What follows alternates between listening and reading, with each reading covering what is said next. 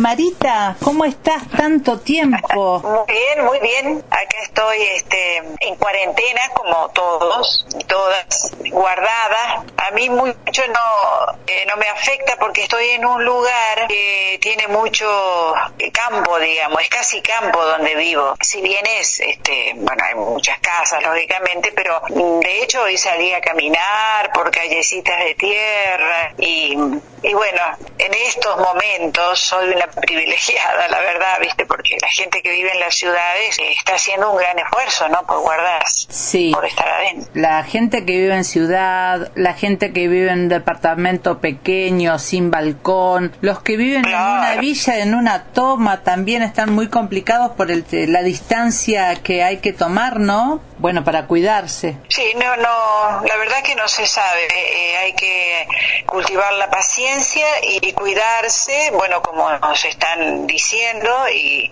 y bueno, eso, esperar, porque la verdad que eh, vos me hubieras preguntado hace un tiempo si pensaba eh, vivir una situación así, no, creo que nadie en realidad.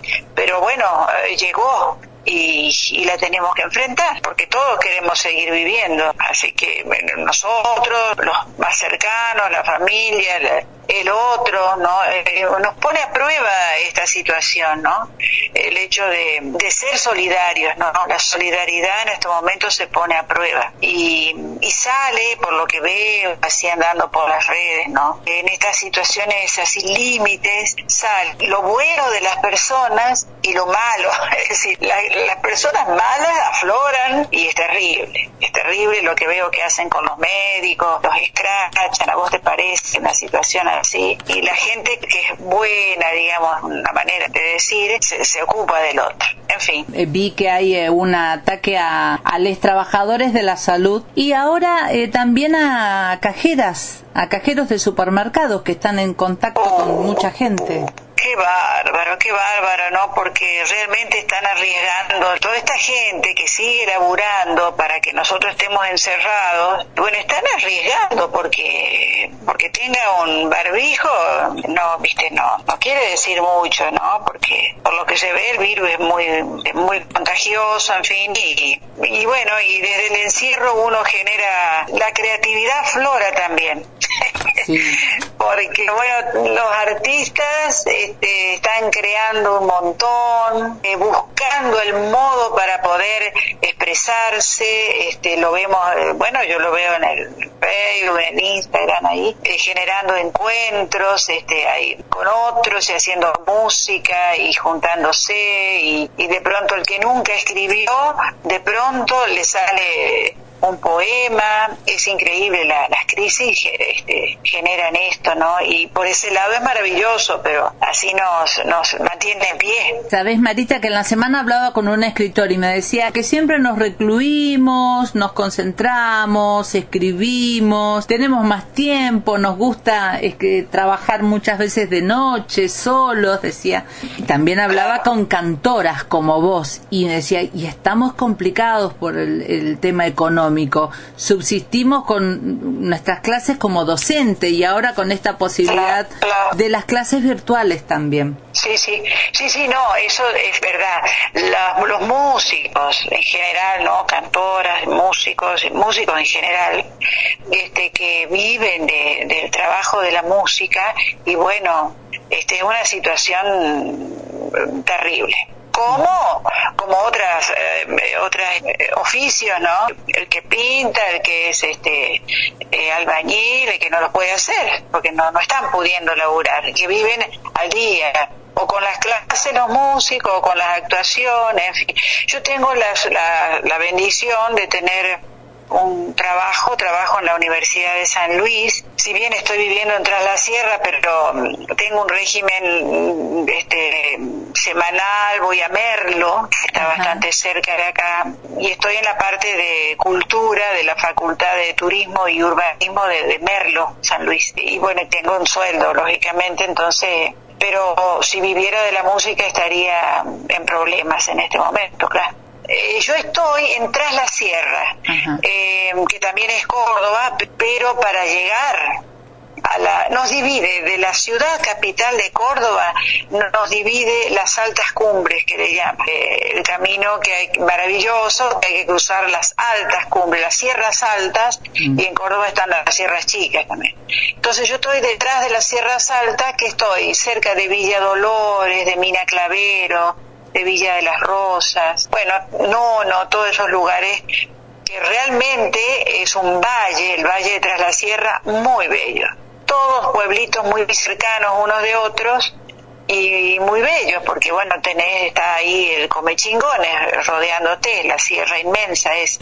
Estoy viviendo acá en esta casa hace, bueno, en el valle, digamos, desde el 2016 que estoy viviendo. Primero viví en otro lugar, más cerca de Merlo, ahí viví con Jorge, con Jorge Marciali, sí. hasta que él, hasta que él se fue a Cuba y bueno, después yo me trasladé a un lugar más lejos de, de, donde vivía, digamos, pero es un lugar ya mío, digamos, es mi casa, en fin, y sigo viviendo en Tras la Sierra. Lindo, tranquilo, pero bueno, ahora estoy quieta, pero si no, yo hago mis viajes, lógicamente, a Merlo, a San Luis, porque tengo mi hijo en San Luis, y a Córdoba porque tengo una hija estudiando música en, en la ciudad de Córdoba.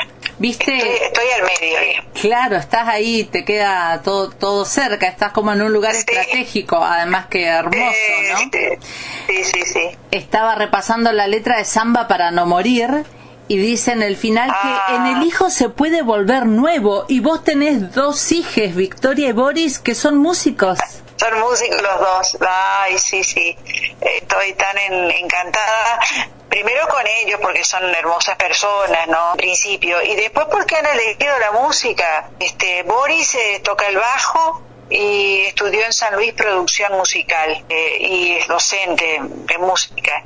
Y Vicky eh, tiene 22 años y está estudiando composición musical en Córdoba y toca el piano. Toca el piano y hace percusión también este, le gusta mucho, así que, pero están, lo más bello que le puede pasar este, a los hijos, ¿no? Es que estén contentos y disfruten de, de, la profesión que eligieron, el camino. Ellos disfrutan, ambos, ¿eh? Disfrutan mucho de la música y eso me llena de alegría. Porque estoy, digamos, este, tranquila de que, de que tienen por lo menos en su vida momentos felices, ¿no? La vida es tiene de todo, pero, pero cuando se ponen a hacer música disfrutan y eso es maravilloso. Podía ver algunos videos en tu fanpage, en el Face. Costa de Papel es la agrupación de tu hijo, Boris, y de Victoria también hermosa música popular. Sí, Costa de Papel es un grupo de San Luis, son todos chicos de San Luis, eh, y me gusta mucho lo que hacen, eh, son canciones de ellos con ritmos así como latinoamericanos, ¿no? Porque eso que hacían era, está en el, en el Facebook medio como bossa nova, pero también eh, tienen un son cubano, en fin están en es, eh, que más de ello, pero con, con esos ritmos, ¿no? Y, Vicky, ella en, su carrera, digamos, aborda la música clásica, sí, es contemporáneo, lo que el camino que tiene la, la carrera, digamos, ¿no? Eh, pero a ella eh, le está interesando mucho la música popular de rey folclórica. Por sí sola entró y le está gustando mucho, así que de pronto interpreta, qué sé yo, zambas del Cuchi en el piano, ahora estaba sacando una chacarera de Isla Herrera, tiene bombos, hace percusión, está en un grupo de percusión de chicas de Córdoba, y también el cuarteto porque claro este Córdoba es Córdoba. Y me encanta que haga el cuarteto. Y cómo lo hace porque esos músicos que con lo que estaban tocando eh, son re lindos. Qué bueno.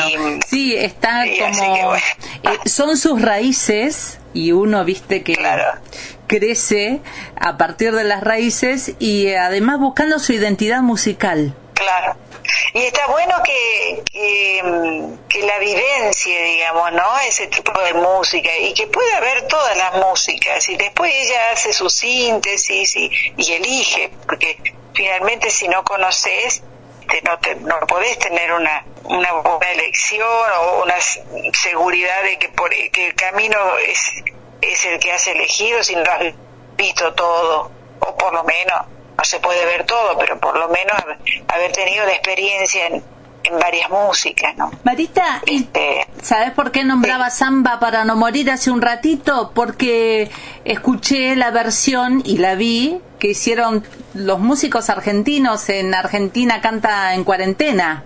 Sí, Ahí estabas vos también. Sí, sí. Claro, una idea, mm, bueno, no sé de quién ha sido la idea, digamos, pero a mí me convocó Silvia Majul y Eduardo Fisicaro y se hizo algo muy lindo, la verdad que, que es, eh, digamos, un, un, ramo de, de, cantores de todo el país o de, o de buena parte del país, no sé si están todas las provincias, pero me encantó hacerlo, me encantó y, y bueno, y dije que sí porque es una manera de estar juntos y me parece que se ha difundido bastante esa versión en varios lugares, así que ha trascendido, digamos. Que, es que quedó muy buena porque son son todos excelentes músicos, los instrumentistas y las voces. Sí, sí, los instrumentistas muy buenos, muy buenos, que sí, sí. La Micaela Chauque, que es del norte, después un armoniquista de, de Entre Ríos y así. Hermoso realmente, este, una conjunción ahí de, de músicos este, y talentosos, ¿no? Muy lindo, muy. Vamos a compartir esa, esa versión de samba para no morir. Y por supuesto tu, tu música también, que mm, estás, eh, ¿qué estás haciendo por estos días? ¿Concentrada? ¿Pensando en algún proyecto musical? ¿Cómo te, te, viste que estamos haciendo de todo un poco? muchas veces cocinando, limpiando y nos concentramos en nuestro trabajo, pero también nos cultivamos espiritualmente, nos hacemos un tiempo para eso. Así es, sí, sí. Mira, he estado haciendo algunas, eh, trabajando en algunas nuevas canciones, uniendo melodías a dos letras que que me acercaron en estos, en estos tiempos de cuarentena, así que mm, me entusiasmaron y me puse a, a trabajar en eso y bueno, más o menos ya están. Son dos canciones, este, una de un autor de San Luis, un chico que hace danza y que ha hecho una letra muy linda para una cueca.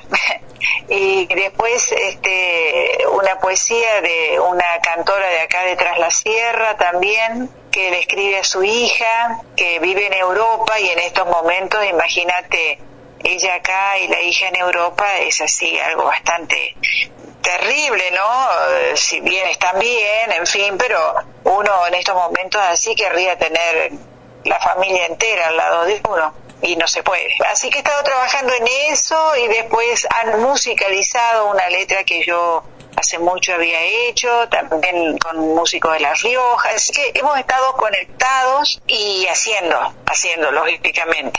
Este, he estado, bueno, grabando para la samba para no morir y después también grabé para la Peña de los Abrazos, grabé una canción que salió el sábado, La Peña de los Abrazos en, en Erecuni, que se hace siempre en Buenos Aires y lógicamente no se podía hacer. Invitaron a cuatro cantores y entre ellos estaba yo y también grabé una canción, en fin. Pero siempre desde acá se pueden hacer, este, digamos, desde la casa de uno no hay otro modo más que este de, de generar y seguir haciendo, ¿no? Y no, no quedarse solamente tejiendo. Pensaba en Nacida en el Verde, por muchas cosas, cada uno le dará su interpretación. ¿Me querés contar algo de Nacida en el Verde? Lo primero que te venga a la memoria. Sí, ¿me escuchás? Sí, mira, Nacida en el Verde es una canción que, que refleja y cuenta eh, mi niñez y mi adolescencia en Entre Ríos, en el sur entre Ríos. Yo nací en Urdina Rein, pero viví hasta los 12 años o 13 en pleno campo entrerriano. Entonces, eh, son mis mis vivencias allí, digamos, mi cercanía con los arroyos, este, las tareas de pronto que, que hacía mi padre, y mis hermanos, que araban la tierra, y yo vi florecer el lino, entonces, viste que dice, el campo era celeste como el cielo, digamos, ¿no? De la flor de lino, que no existe más en estos tiempos mi padre yendo al boliche de Quintero, eh, estaba en, la barranca de un, de un arroyo, y bueno, toda es mi infancia y es una canción que me identifica, me pinta, digamos, eh, pinta mi, mi, infancia y adolescencia, como te digo, y bueno, me parece que una canción que, ha caminado y que han cantado otros intérpretes y, que quiero muchísimo, mucho, mucho la quiero, porque bueno, esa soy yo. Esa es mi sello de identidad. Bueno, Marita, qué bueno que pudimos charlar un ratito, escucharte y sabemos que mm, dos cosas no, nos están ayudando por estos días a sobrellevar esta pesadilla, como vos decís, el humor y la música. Así que te seguimos en el Face con tus posteos. Eh, es verdad, el humor, la risa, la risa. Yo, yo soy una persona que me divierto y me encanta reírme de cosas eh, lindas, ¿no? Así que yo todas las noches me duermo escuchando a Dolina, porque Dolina para mí es lo más, así que, este, no sé, yo la escucho por una radio, la 750 de Buenos Aires, y a las 12 de la noche, el negro Dolina con su gente, y bueno, Así que me duermo con una sonrisa y me parece maravilloso. Eh, y la música, lógicamente, la música, la poesía, eh, nos acompañan en estos en estos tiempos en que estamos acá quietos y, y vaya a saber por cuánto tiempo más lo estaremos así que tenemos que aferrarnos a estas cosas que nos cultivan el alma nos alimentan el alma y nos hacen más buenos yo creo